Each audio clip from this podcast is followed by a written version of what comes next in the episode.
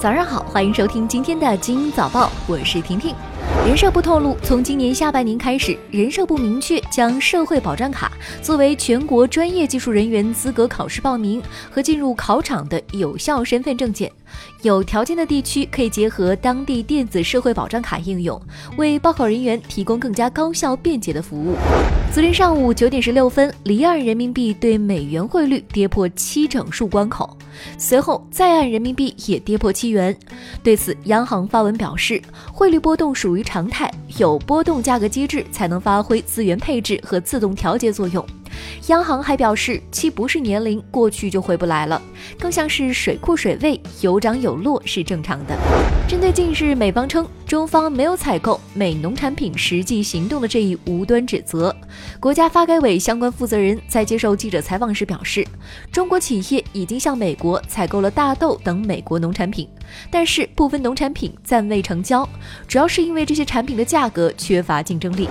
朋友们爱吃小龙虾吗？好消息，这个夏天小龙虾价格出现跳水。报告显示，全国近九成省份的夜间消费的小龙虾单价同比去年下降，其中北京、上海平均降幅超过了百分之三十五。近年来，由于行情看涨，小龙虾养殖面积也快速增加。今年三月份刚刚上市时，批发价格一度达到了每斤三十五元以上。目前批发价格为每斤二十三元左右，仍然低于去年同期，可以敞开吃小龙虾喽。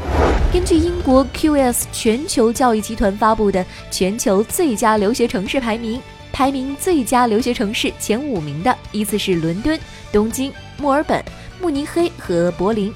北京和上海分别列居第三十二位和第三十三位。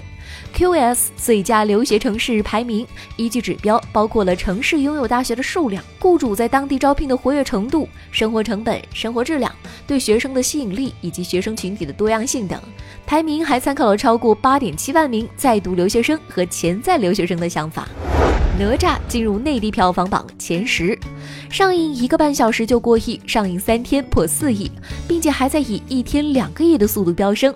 截止到昨天下午五点，动画电影《哪吒之魔童降世》票房达到了二十四点四八亿，超越《捉妖记》二十四点四零亿，成为内地动画电影票房冠军。今天的精英早报就到这里，我是精英九五的婷婷，祝你度过美好的一天，明早见喽。